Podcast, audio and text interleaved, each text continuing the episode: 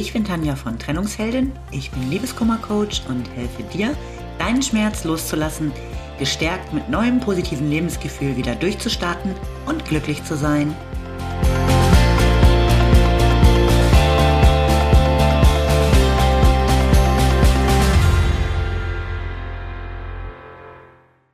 Hallo, schön, dass du wieder da bist.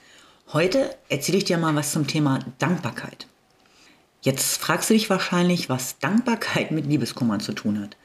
Schließlich ist es ja so ein bisschen viel erwartet, dass du jetzt auch noch dankbar für den ganzen Schmerz und die Tränen und dein komplettes Elend sein sollst. Stimmt, sollst du ja auch gar nicht. Aber es wäre super, wenn du wahrnimmst, dass es trotzdem noch ganz viele Gründe in deinem Leben gibt, um dankbar zu sein. Dankbarkeit hilft nämlich ungemein, besser mit negativen Situationen umzugehen. Und für mich ist Dankbarkeit ähm, so eine Art Lebenseinstellung, die alles deutlich leichter macht. Ich gebe dir mal wieder ein persönliches Beispiel, das zwar erstmal nichts mit Liebeskummer zu tun hat, aber ziemlich genau zeigt, ähm, wie Dankbarkeit Situationen erträglicher macht. Ich bin vor einigen Monaten eine Treppe runtergefallen und habe mir beide Füße gebrochen. Also erstmal nichts, wo man Hurra äh, schreit und vor lauter Dankbarkeit Freudentränen in den Augen hat. Auch wenn du es nicht glaubst, aber ich hab's als Glück empfunden und ich bin kein Masochist. Warum waren jetzt zwei gebrochene Füße für mich nun also Glück? Weil es nur gebrochene Füße waren. Ich bin eine Treppe runtergefallen und mir ist nicht mehr passiert als das. Klar, einer hätte auch gereicht, aber es gibt wesentlich Schlimmeres. Und genau das hätte mir ja auch alles passieren können. Zwei gebrochene Arme zum Beispiel hätten mich wahrscheinlich noch mehr eingeschränkt. Ich habe dann acht Wochen im Rollstuhl verbracht, war ja, ziemlich abhängig und konnte ungefähr 90 Prozent von dem, was ich sonst den ganzen Tag so mache, nicht tun. Und ähm, tatsächlich habe ich diese Erfahrung erstaunlicherweise als echt bereichernd empfunden. Die hat mir nämlich gezeigt und nochmal so richtig deutlich vor Augen geführt, wie dankbar ich sein darf. Dafür, dass ich normalerweise jeden Morgen aufstehen kann, um auf meinen eigenen Beinen äh, den Tag zu verbringen. Und das ist so viel mehr, als ganz viele Menschen können, die mit weitaus schlimmeren Einschränkungen leben müssen. Nicht so ein paar Wochen wie ich, sondern äh, ihr ganzes Leben lang. Und weil Dankbarkeit für das, was ist, was ich habe, was ich bin, ähm, schon ganz lange ein Thema in meinem Leben ist, konnte ich wirklich gelassen mit der ganzen Situation umgehen. Also nicht falsch verstehen. Ich habe mich natürlich nicht gefreut, weil ich so ein paar Wochen rumsitzen durfte. Natürlich bin ich zwischendurch genervt gewesen, habe mich eingesperrt gefühlt und hätte mir den Gips am liebsten mit der Flex von den Beinen geschnitten. Das ist äh, völlig normal und auch absolut in Ordnung. Ähm, denn Dankbarkeit und die daraus ähm, resultierende positive Sichtweise auf vermeintlich eher Negatives hat ja nichts damit zu tun, einfach stumpf alles schön zu reden. Dass es natürlich ziemlich ungeil ist, äh, ständig von anderen abhängig zu sein und sich schon zum Frühstück ähm, Schmerzmittel zu portionieren, äh, ist klar.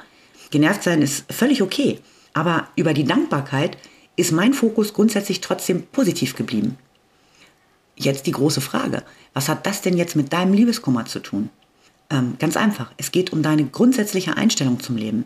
Wenn du es generell schaffst, auch im Schlechten was Gutes zu entdecken, dann hilft dir das natürlich auch in akuten Trennungssituationen, nicht alles rabenschwarz zu sehen. Ich glaube, ich habe schon mal erwähnt, dass ich früher so eine richtige Drama Queen war. Alles war immer höchst dramatisch, nicht nur Liebeskummer. Ich habe irgendwie zwar schon immer ähm, positiv gedacht, aber trotzdem war ich in vielen Situationen eben nicht so richtig souverän.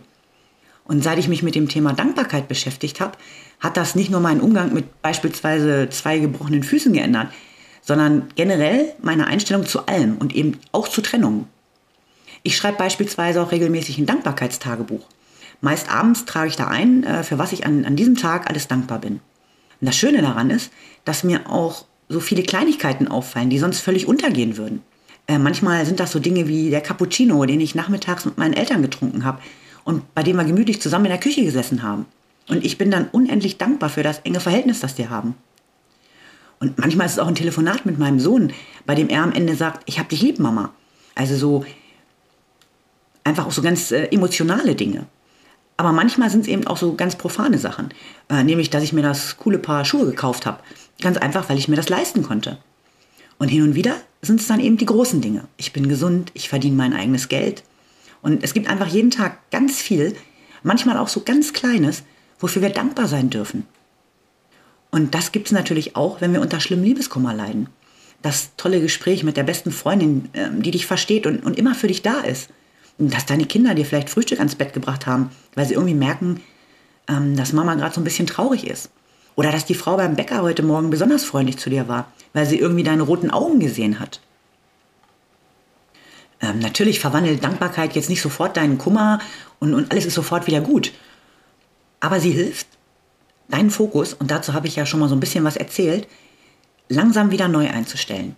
Dankbarkeit unterstützt dich auf jeden Fall. Und wenn du dann wie ich so eine Art Tagebuch darüber führst, kannst du an, an ganz äh, schweren Tagen auch mal durchblättern.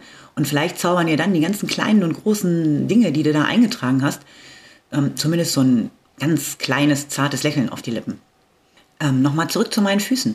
Bei mir hat die Dankbarkeit und die damit einfach verbundene positive Sichtweise auf jeden Fall auch sehr den Heilungsprozess beschleunigt. Die Prognose von meinem Arzt war eigentlich, dass das Monate dauern würde, bis ich wieder richtig laufen kann. Diese Option hat mir aber ehrlich gesagt nicht gefallen und deshalb gab es die für mich auch nicht. Ich bin auch da einfach in das Gefühl der Dankbarkeit gegangen, dass ich so schnell wieder laufen kann, bevor das möglich war. Ich habe mir immer wieder vorgestellt, dass ich aus dem Rollstuhl aufstehe und loslaufe. Und ich habe mich einfach gar nicht mit Zweifeln oder Sorgen beschäftigt, dass das nicht klappen könnte.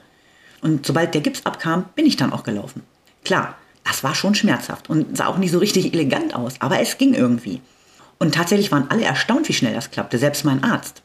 Also wenn das mit gebrochenen Füßen funktioniert, könnte ja auch die Möglichkeit bestehen, dass es mit einem gebrochenen Herzen auch klappt und du deinen Heilungsprozess durchaus beschleunigen kannst, wenn du dich mal so ein bisschen genauer damit beschäftigst, wofür du in deinem Leben trotzdem immer noch so richtig dankbar sein kannst. Das kannst du in Gedanken machen, aber viel besser ist es natürlich, wenn es tatsächlich aufschreibst. Ich bin jetzt auf jeden Fall sehr dankbar, dass du heute wieder dabei warst und wünsche dir alles Liebe. Bis zum nächsten Mal. Lieben Dank fürs Zuhören. Du findest mich auch bei Instagram und Facebook oder auf meiner Website unter www.trennungsheldin.net. Alle Infos dazu findest du in den Show Notes.